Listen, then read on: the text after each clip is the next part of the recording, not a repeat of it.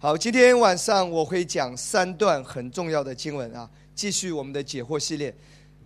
那下面我要讲的一个问题是我们常常会困惑的，也是过去啊常常在律法主义的思维当中，这一节经文会跳出来，甚至有人会拿这一节经文好像律法一样用来用来压制人。那我要再强调一下，我们并没有质疑圣经。跟我说，没有质疑圣经，因为圣经是神所漠视的，对不对？圣经是绝对的权威。我们有时候质疑的是某一些对圣经的解释，也就是说，某一些人某一些时候对圣经的解释，其实它并不是圣经原来真正的意思。其实回到一个点上，还是解经的角度有问题。有时候不是圣经本身问题，而是某一些对圣经的解释存在着问题。那今天我们要讲的这一节经文，在新约雅各书第二章第十七节。这一节圣经说：“信心若没有行为，就是死的。”请跟我说：“信心若没有行为，就是死的。”过去这节经文常常被被引用了，在哪个时候被引用呢？就是当你。还没有做到某一些事情的时候，或者说当你还没有做得很好的时候，然后常常这节经文就来了：信心若没有行为是死的。那给人一个感觉就是，你相信有什么用？你没有活出来，你没有做到，你还没有改变，都白搭，还是没用。是不是给人这样一个感觉？常常会给人一个定罪的感觉。你每天去小兵教会聚会有什么用？你回去脾气还是这么差，你讲话还是不温柔，有什么用？信心没有行为是死的，我告诉你，没用的。你去听到有什么用？你还是没有改变，弟兄，你还是在抽烟。信心没有行为是死的，你以为你这样就因信称义了？你这样的人也配上天堂？信心没有行为是死的。好了，本来你的信心还是挺好的，有所领受。觉得过去来教会那么长时间，觉得是有成长的，多多少少是有进步。可是这些话一来的时候，这节经文一拿出来扣在你的头上的时候，你就，啊，对呢，信心没有行为是死的，有什么用啊？还是没有用啊？这节经文常常就把因信称义，把福音整个给怎么样？给整个给，不是平衡掉了，而是整个给否定掉了，把它给推开了。六姊妹，请听好。过去我们一直在教导因信称义，我们一直在教导福音。福音是本于信，以至于信。福音是显明神的义，所以我们很清楚，在新约，我们是领受所赐之义。当你相信的时候，耶稣的义白白的转移到了你的身上，不需要你做任何事情，没有你任何行为的参与，你只是相信、接受、领受。阿门吗？那。那可是这一节经文好像看起来跟因信称义是有冲突的，那怎么解释呢？其实啊，雅各书这一节经文，等一下我会让你来看上下文的，他强调的是什么呢？强调的是在人的面前，你是因行为称义；在神的面前，你永远因信称义。我再说一次，因信称义，这个不可能改变。这不可能有错。新约的信仰，今天我们就是因信称义的，就是福音，就是好消息。这个义就是赏赐的恩惠。就是白白的领导你，不是因为它是廉价的，而是因为宝贵到一个地步，你不能够用任何代价去换取它，你用任何的行为去交换，都降低了、贬低了、侮辱了这个极宝贵的上帝赐下的礼物。因为你的行为、你的代价，在神的眼中不堪一提，不值得一提。它太宝贵了，宝贵到一个地步，你没有办法来交换，你只能相信和领受。哈利路亚。所以，因信称义绝对没有问题，这个是毋庸置疑的。可是这节经文它要表达的是告诉你说，你要明白，在神的面前，人永远是因信称义。你已经因信称义了，你的身份地位不会因着你的行为改变，不会因为你的表现而改变，你的罪永远无法大过神的恩典。这是在神的面前，阿门。但是人跟人之间，在人的面前，记得哦，你需要有好行为，你需要有好的见证。这个是在人的面前是因行为称义的。那这一节经文，信心若没有行为就是死的。它来源于哪里呢？记得上下文。我们现在来看第二章，我们从十四节一直到十七节，在什么背景下作者说信心若没有行为是死的？我们来看一下，从十四节开始。我的弟兄们，若有人说自己有信心却没有行为，有什么益处呢？这信心能救他吗？十五节，注意上下文哦。十五节举了一个例子：若是弟兄或者姐妹赤身露体，又缺了日用的饮食，你们中间有人对他们说：“平平安安的去吧，愿你们穿得暖，吃得饱，却不给他们身体所需用的，这有什么益处呢？”这样信心若没有行为，就是死的。注意上下文，这里在讲什么？这里不是在讲在神的面前，在神的面前你永远因信称义了。这里在讲在人的面前，这里举了一个例子说，若是有弟兄或者姐妹自身肉体，又缺了日用的饮食，当这个人在你的面前，他没有衣服穿，很冷，也没有东西吃，食物吃，他很饥饿，可是这个时候你只是口头上对他说，愿神恩典领导你，愿耶和华祝福你，愿神与你同在，可是你的行为却没有任何表示。记得，你在他的面前就不能够称义，他觉得你这人不行。都是讲在嘴上，他没有办法认可你，他没有办法接纳你、认同你。所以信心没有行为是死的，指的是在哪个时候，在人的面前。记得在人的面前，人跟人之间永远是因行为称义。理解？在神的面前，不会因为你没有给他衣服穿，不会因为你刚才没有给他食物吃，你就又下地狱了。你又不得救了，你又成为罪人了，那个义又离开你了。不会，在神的面前，你永远因信称义了。哈利路亚！你没有任何行动，你也是艺人，因为你相信，你就上天堂了。哈利路亚！但是在人的面前呢，这个时候你的行为就是你的见证，你需要有好的行为。阿门吗？所以，让人看见好行为绝对是重要的。这也就是耶稣所强调的：灯要放在灯台上，要发出光来，要照亮周围的人。所以我再说一次：人与神之间永远因信称义；人与人之间是因行为称义的。所以你注意，作为基督徒，你一定要有好的行为，否则会让人跌倒的。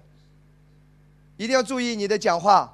一定要注意你的言辞，一定要注意你的品行，在神的面前，这些不影响你上天堂，但是常常在人的面前，这个会让耶稣的名受到羞辱，会让福音的传播受到怎么样阻碍和拦阻？明白我的意思吗？你抽烟上不上天堂，弟兄？不用不好意思，抽烟也上天堂，喝酒上不上天堂，也上天堂。但如果你常常在人的面前又抽烟又喝酒，你福音很难传出去，人家觉得你信耶稣的人也不过如此，没有好的见证，你在他面前就不称义了，明白？今天弟兄，你跟你太太吵架，不会影响你上天堂的，哪怕动手了都不会影响你上天堂，但是你知道你在你太太的心目中就不称义了，她无法爱你了。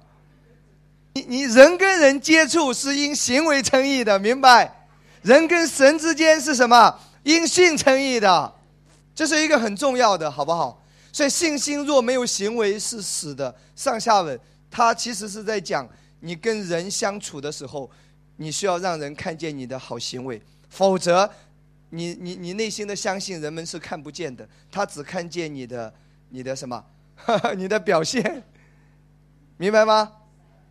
否则你在他的面前就不能够称义了，阿门。好吗？所以你好行为也需要让牧师看见。你在神的面前因信称义，但你的表现我也看得见。你有没有表现？阿门吗？那雅各书继续看下来，第二章的二十一节到二十五节，这段经文也让人困惑的啊。让人有时候会觉得说，跟因信称义跟这个福音是不是有冲突的？那下面我们一起来读一下二章二十一到二十五节。读完之后呢，我会有一些解释，好不好？我们来看二十一节啊，我们的祖宗亚伯拉罕把他儿子以撒献在坛上，岂不是因行为称义吗？可见信心与他的行为并行。而且信心因着行为才得成全，这就应验经上所说：亚伯拉罕信神，这就算为他的义，他又得称为神的朋友。这样看来，是因着行为，不是单因着信。妓女拉合接待使者，又放他们从别的路上出去，不也是一样因行为称义吗？哇，怎么解释？怎么解释？问你啊，怎么解释？好像是不是跟这个因信称义又冲突了？亚伯拉罕是因行为献上以撒称义，拉合又是因为放了那个探子回去称义，好像跟跟我们很强调的这个福音，本于信，以至于信。福音我们强调的是啊，信的正确，活的正确嘛。福音强调的是行为是正确相信所结出的果子嘛？这是我们过去一直在教导的，对不对？可是你看到这段经文的时候，好像不是哎，好像你只有相信没有用哎，好像是有了行为之后才真正有用哎，好像是这样子，是吗？也就是说，这这这段经文，注意从二十一节到二十五节。很容易又让人误以为只有我们达到了什么标准，做了什么行为，才能够在神的面前称义。很容易又会让人掉入到以行为为本的律法主义者里面去。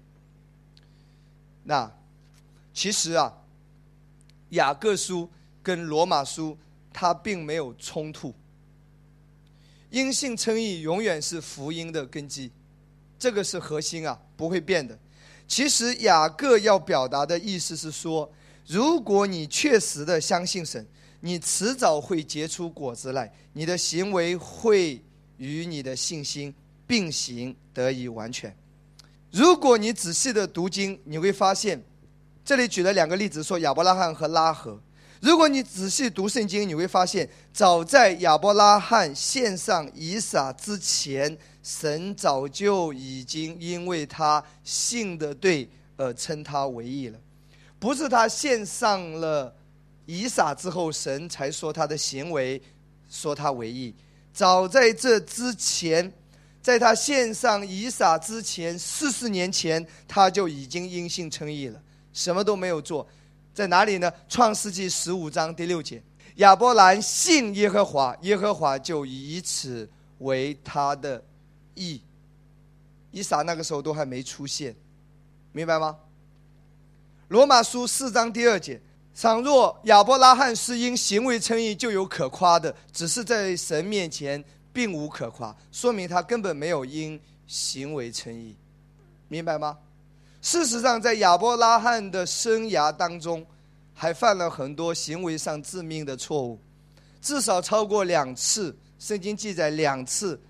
称他的太太为妹子、懦夫，怎么会有这样的男人？为了自己保命，号称他的太太为妹子，好让别人放他一命。这样的人真的连一般的男人都不如。这样的人怎么会成为神的朋友呢？所以他的行为没有任何可夸的，他是一个撒谎的男人。你在亚伯拉罕的一生当中，你几乎看不到他好的行为。你看到的都是不好的，你看这这这两次都是绝对的失败，圣经清楚白纸黑字的记录下来，所以亚伯拉罕其实根本上还是因信称义，他在献上以撒之前早就已经因信称义了，只不过是他先因信称义了很多年前，然后他的行为结出果子了，他献上以撒。他做了正确的事，其实这里还是在强调说，一个真正因信称义的人，他的行为迟早会与他的信心并行，得以完全。阿门。另外一个例子，这里讲到雅各书二章二十一到二十五节。另外一个例子讲到拉合妓女拉合，其实也是一样的。你知道，他不是放走了探子，因为这个行为在神的面前称为义，不是的。在这之前，他早就已经因为相信，早就已经因信称义了。你记得拉合在许多年前，他曾经跟那个探子怎么说啊？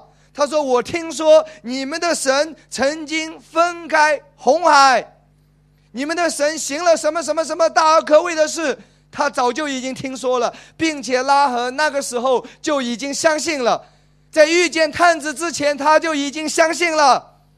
很多年之后，探子出现，是因为他正确的已经相信了，只不过是这个时候做了正确的事，正确的相信带出了正确的行为。”其实早在这之前，他早就已经相信了，好不好？不是因为放走了探子，因为那一件事才是因行为称义被神悦纳。他早就已经相信了。你你你去看圣经哪里？我们来看《约书亚记》第二章八到十三节。二人还没有躺卧，女人就上房顶到他们那里，对他们说：“我知道耶和华已经把这地赐给你们，并且因你们的缘故，我们都惊慌了。这地的一切居民在你们面前心都消化了。”第四节，注意，因为我们听见。他早就已经听说了，听说了关于这位神的事情，听见你们出埃及的时候，耶和华怎样在你们面前使红海的水干了，他早就听说红海分开的事情，并且你们怎样带约旦河东的两个亚摩利王西红和恶，将他们进行毁灭。十一节，我们一听见这些事，心就消化了，因你们的缘故，并无一人有胆气。耶和华你们的神本是上天下地的神。哇，台词已经很熟悉了，好不好？在碰见探子之前，他早就已经相信了，因信称义了。只不过探子出现呢，他做了正确的事情。所以，无论是亚伯拉罕还是拉合，都早已经因信称义在前面，相信在前面，而不是因为他做了什么才因行为称义了，而是因信称义在前面。行为是，他真正因信称义，他一定会带出行为的。一个真正相信恩典的人，他一定会改变的。一个真正相信恩典的人，他一定会走出软弱。一个真正相信恩典的人，他一定会离开罪恶的。不存在这种问题。说牧师，他一方面相信恩典，相信的很厉害，而另外一个方面不断的继续婚外情，更多一个、两个、三个、四个。如果他是这样的人，我说他没有真正的明白恩典，其实他还是在律法之下。他只是找一个借口理由。一个真正恩典听进去的人，一个真正明白恩典，一个真正知道自己身份地位，知道他是艺人，他已经被宝血洗净，他知道耶稣的心意是什么，他体会耶稣的心肠。一个真正明白这一切的人，每当他在罪当中的时候，他总会有自责，总会有定罪，他不愿意的。就像一只一只羊羔，你把它丢在淤泥里面，它是很痛苦的，它是很难受的，它是很挣扎的。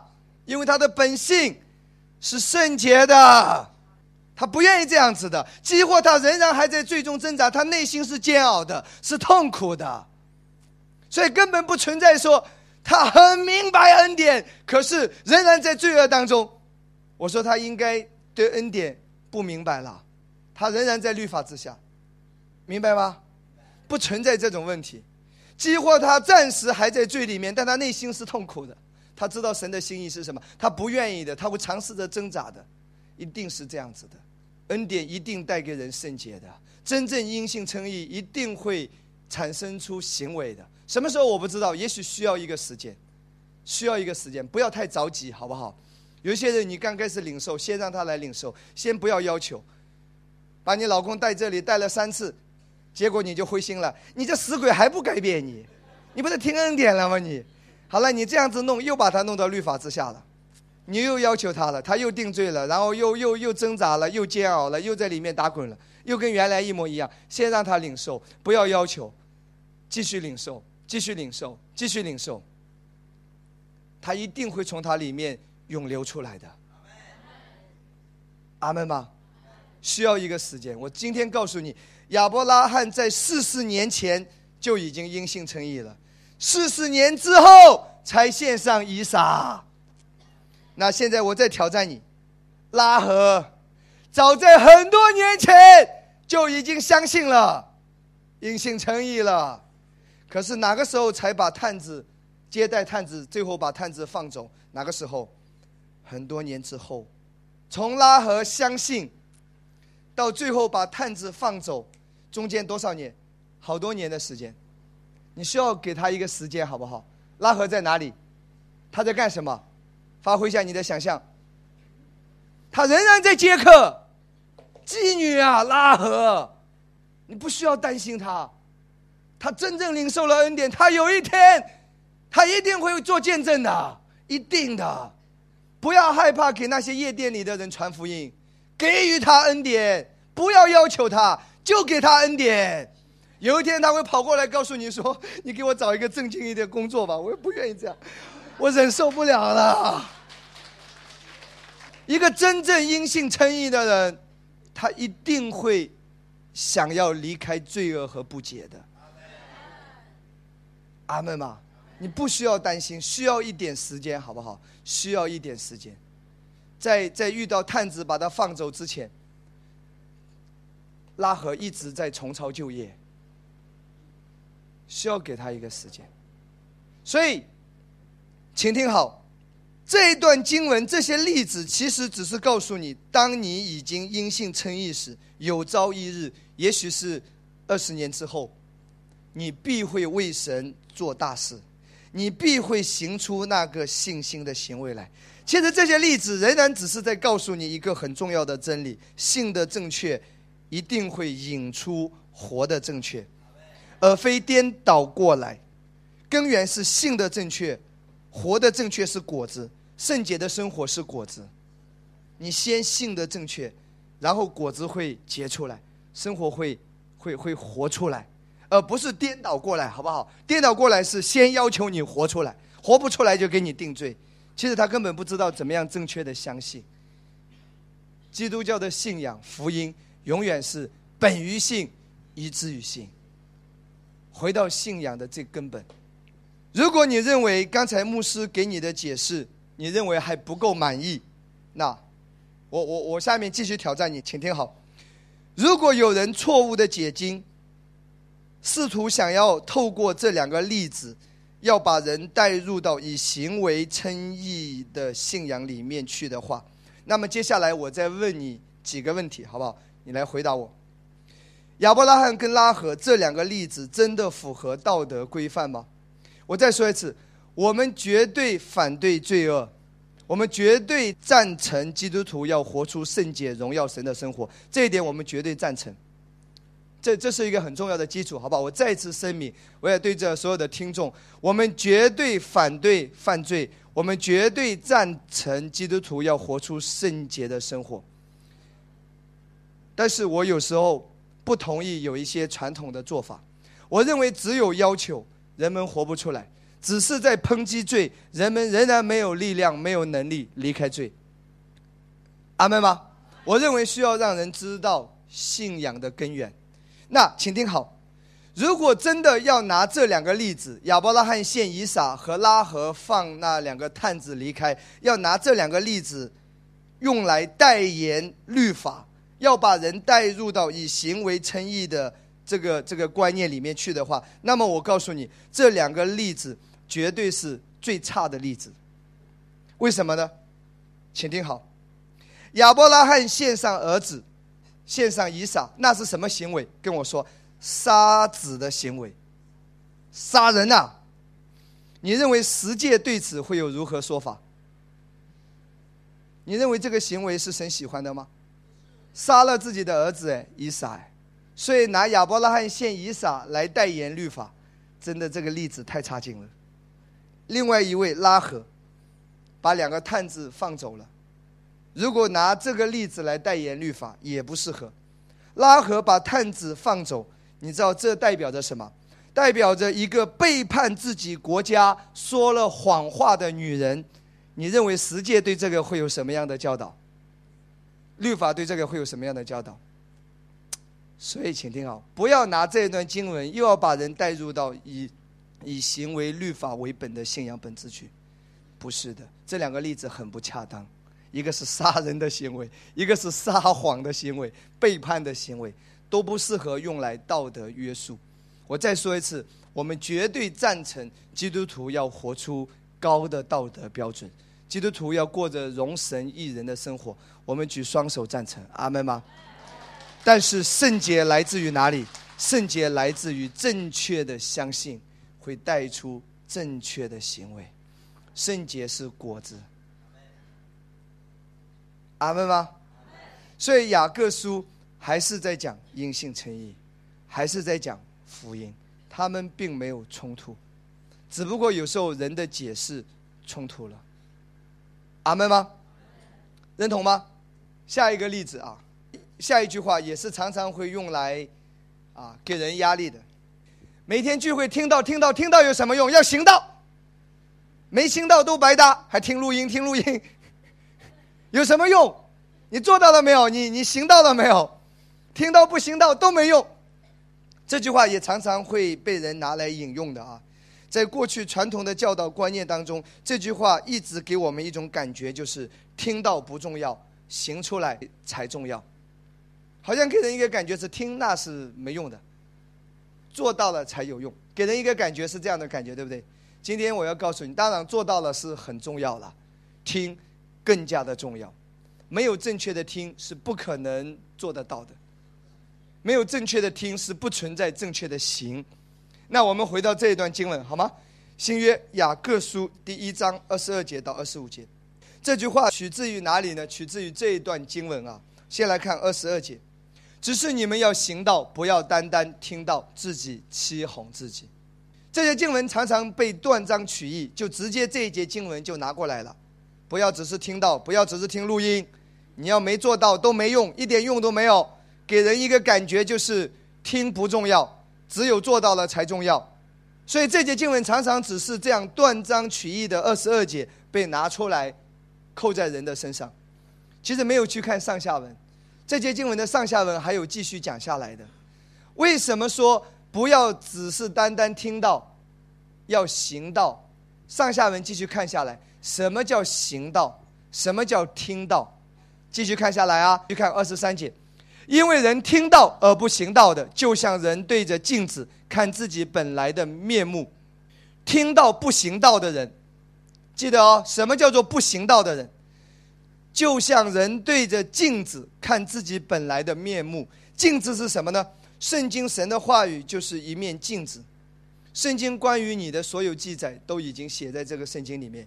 你透过镜子，透过神的话语，你才知道在自己在基督里的真实的身份地位。你是谁？真正的你在基督里的那个真正的你，只有透过这面镜子，神的话语，你才能知道。那注意，二十三节说，听到不行道的人是什么样子的人呢？就是人对着镜子看自己本来的面目，看见走后，随即忘了他的相貌如何。停在这里。不行道的人是哪些人？就是常常忘了他的相貌如何的人。我再说一次，听到不行道的人，不行道的人是什么样的人呢？是忘了他的本来的面目，忘了他的相貌的人。换一句话，每当你在这里听到的时候，当福音被传讲。你已经看到了你在基督里的身份，比如说，神说你在基督里是神的义，神说你是新造的人，神说你是他所最爱的，神说他永远与你同在，圣灵说他住在你的里面，神把所有的一切都已经赐下，神说你是健康的，神说你是丰盛的，神说你是刚强壮胆的。你听到了这些，透过圣经，你已经看到了真正的你是这样子的你，可是呢？当合上圣经离开这里之后，你又忘了，你又忘了，你又说我是贫穷的，我是一个罪魁，我是软弱的，我没有用，我还有一大堆的罪，我是污秽的，我是肮脏的。这个时候，你就是在干什么呀？你就是在听到不行道。所以，什么叫听到不行道？你常常忘了你在基督里是谁，这叫做。不行道，那下面二十五节继续看下来，唯有详细查看那全被使人自由之律法的，并且时常如此，就是一直去查考圣经，查考神的话语，时常如此，就是不断的在听这个被传讲，不断的听这个被讲解。这人既不是听了就忘，乃是实在行出来了。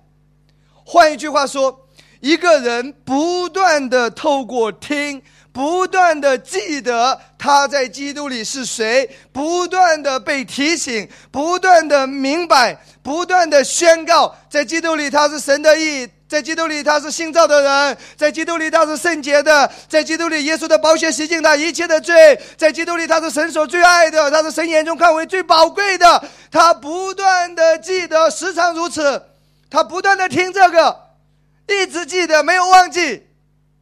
这个叫什么？行道，这叫做乃是实在行出来了。然后接下来会有什么结果发生呢？就在他所行的事上必然得福，结果是必然得福，跟你传统的观念完全不一样的。这段经文其实在讲这个。换一句话说，这段经文讲到听到行道，总结一句话，他是告诉你说，透过圣经，你知道了你是谁之后。你不断的被提醒，不断的记得，不断的持守这个，你就是在行道了。然后会有什么结果产生？在他所行的事上必然得福。每一件事情，你都会看到神的祝福运行，是因为你记住了在基督里你是谁，明白？所以听到不行道，上下文，它指的是你常常忘记了你在基督里是谁。你离开了这里，又忘了，又说自己是罪人了，又说自己这个不配那个不配，叫你做什么又擦玻璃了，不不行不行，不行不行，在这里你是被教导靠着神，你凡事都能行。所以你牢牢记得在基督里真实的身份地位，时常如此，就是不断听不断听不断听，一直提醒自己，你就是在听到行道，结果会有什么产生？在他所行的事上必然得福。我们并没有质疑圣经，我们质疑的是某一些对圣经的传统解释。动不动就把这句话拿过来套在人的头上，又把人往律法里面带，往行为里面扣，做不到又灰心又软弱，又让人很沮丧。其实你根本不需要担心你的行为，你只要继续的听，继续的听，继续的听，行为会从你的身上跑出来的，果子会跑出来的。果子会出来，甚至连节制都是圣灵的一个果子，节制都不应该是要求哎，你给我节制一点，其实他仍然不能节制的。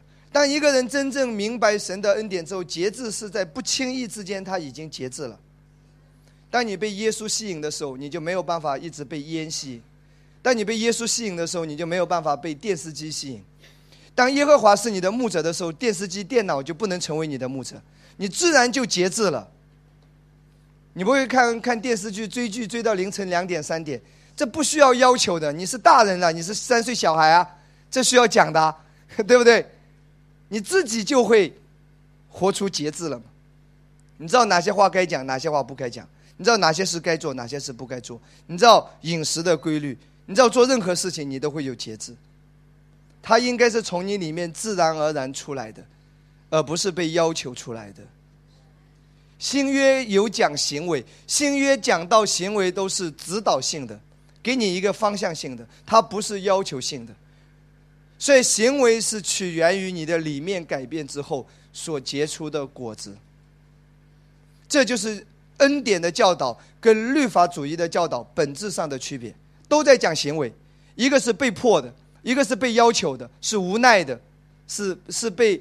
是被逼着要这样子，另外一个是什么？不经意间自然的流露的。你认为哪一个动机更纯？你认为神要的是哪一个？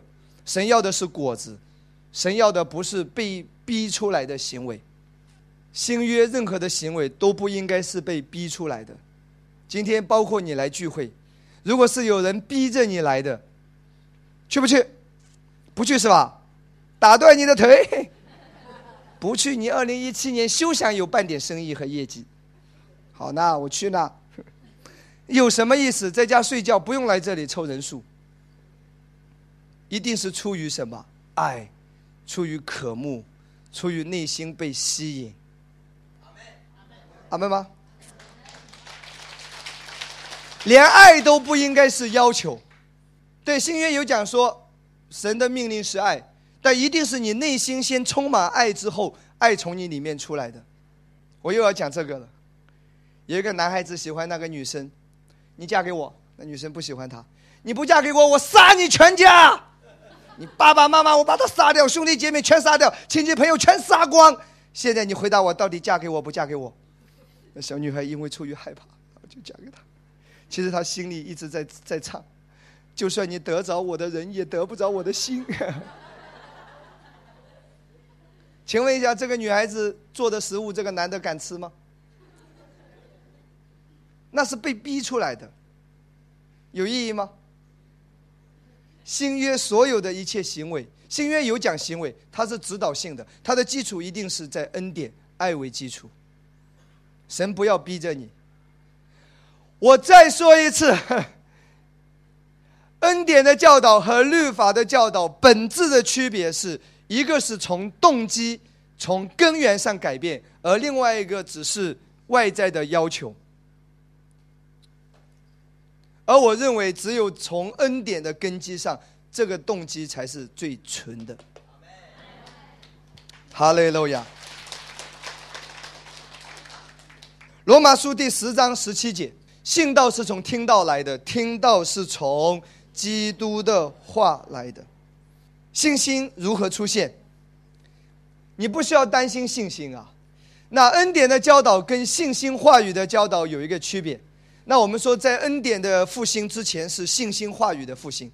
其实信心话语的复兴已经很好了，他已经强调人们要开始宣告了，强调活在信心里了。但是如果你不认识恩典，你一直讲信心，一直讲信心，信心也会成为一种律法的，因为你都是专注在自己的信心上。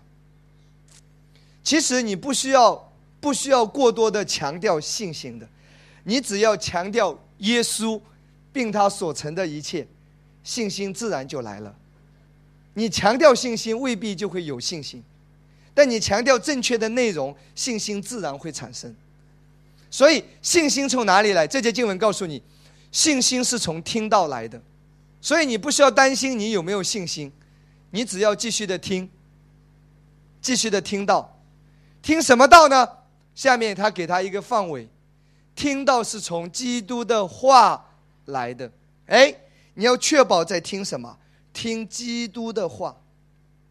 当我们谈论耶稣基督并他做成的一切的时候，信心就来了。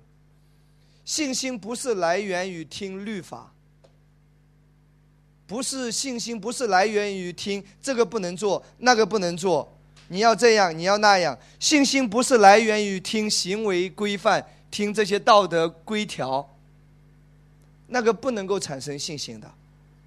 所以信心，它来源于你听什么？听基督，关于耶稣基督并他成就的一切被传讲，信心就来了。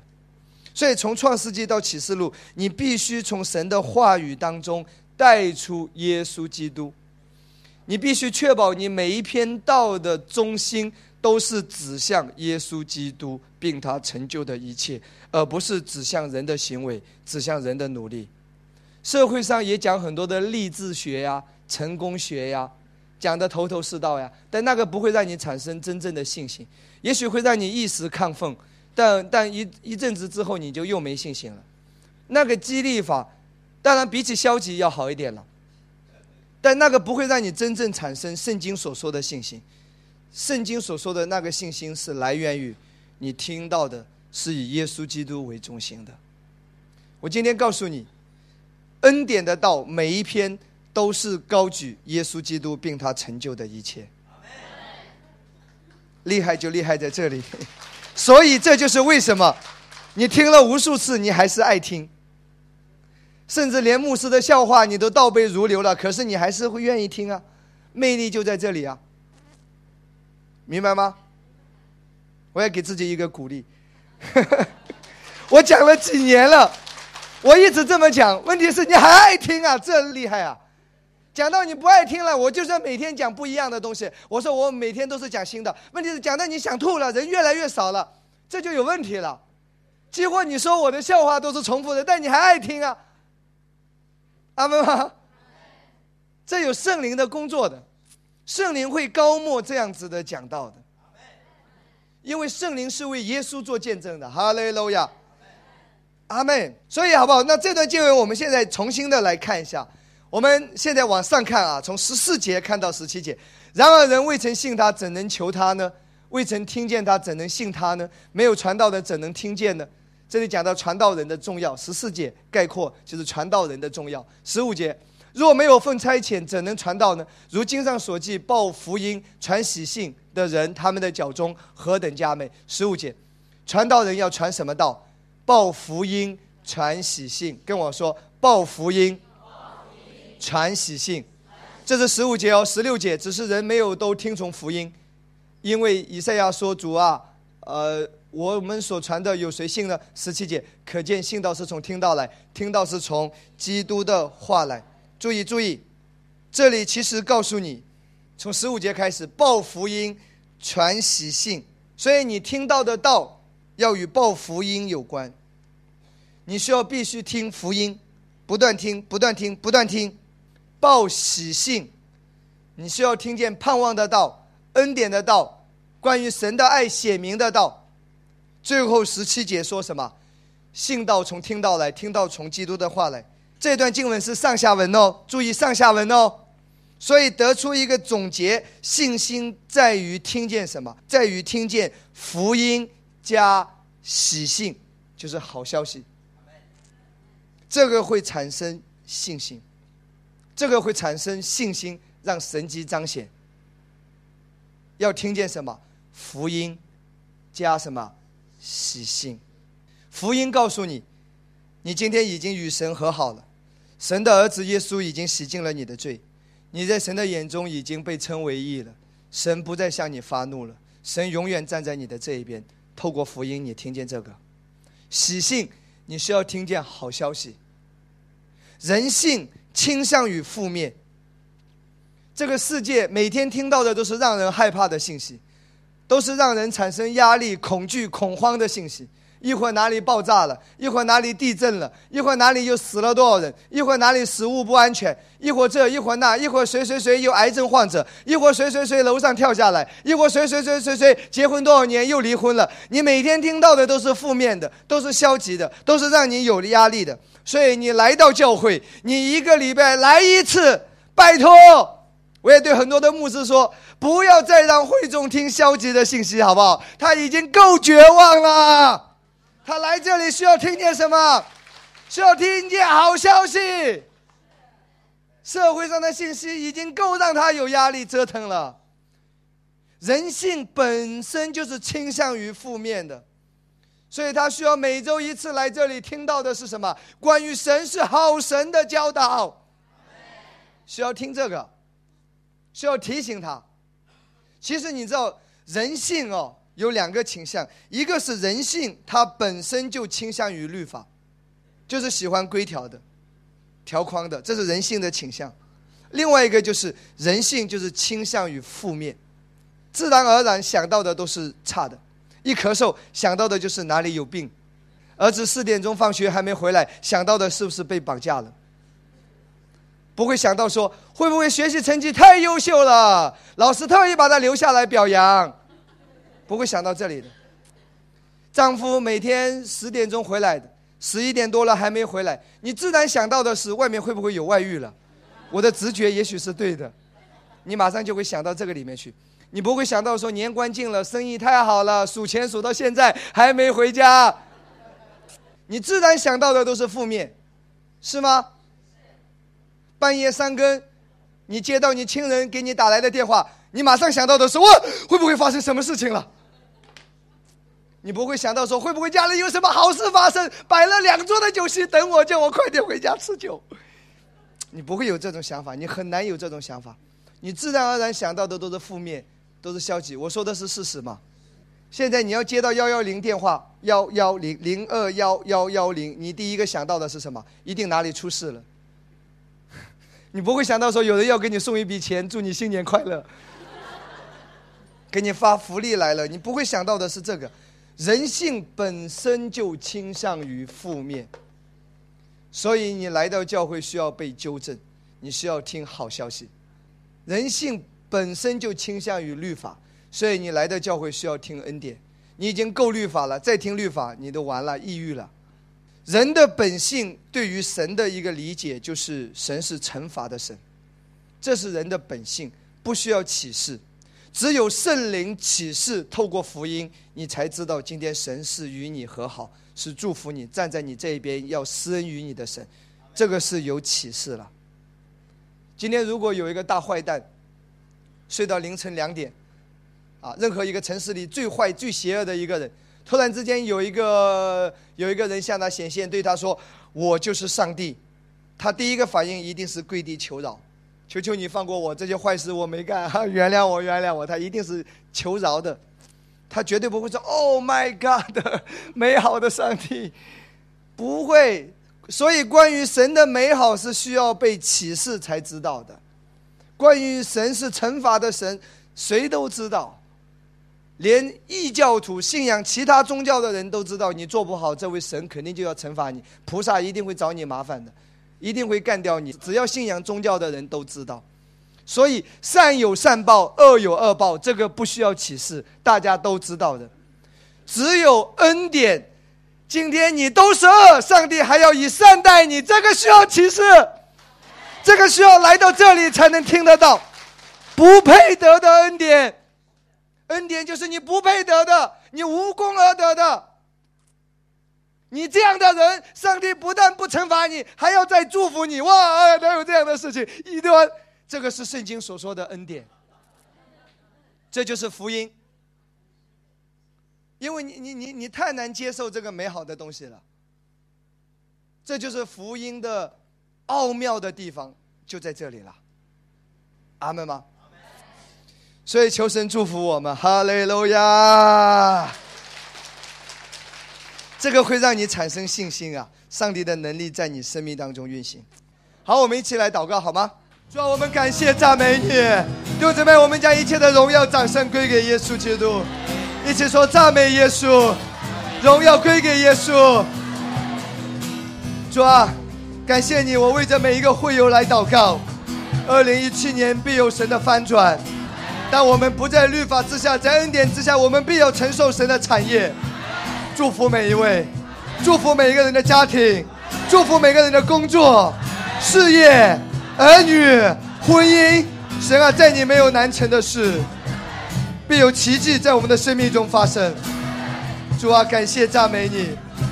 主啊，今天晚上这个时候，我们也同心合意的来向你祷告。主啊，年底年外。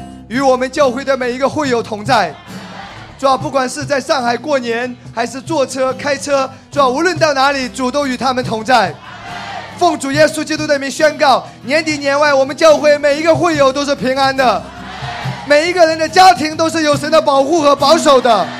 我释放神的保护保守在每个人的家人身上，在你的儿女身上，在你的配偶身上，在你的父母兄弟身上，在你的亲人身上。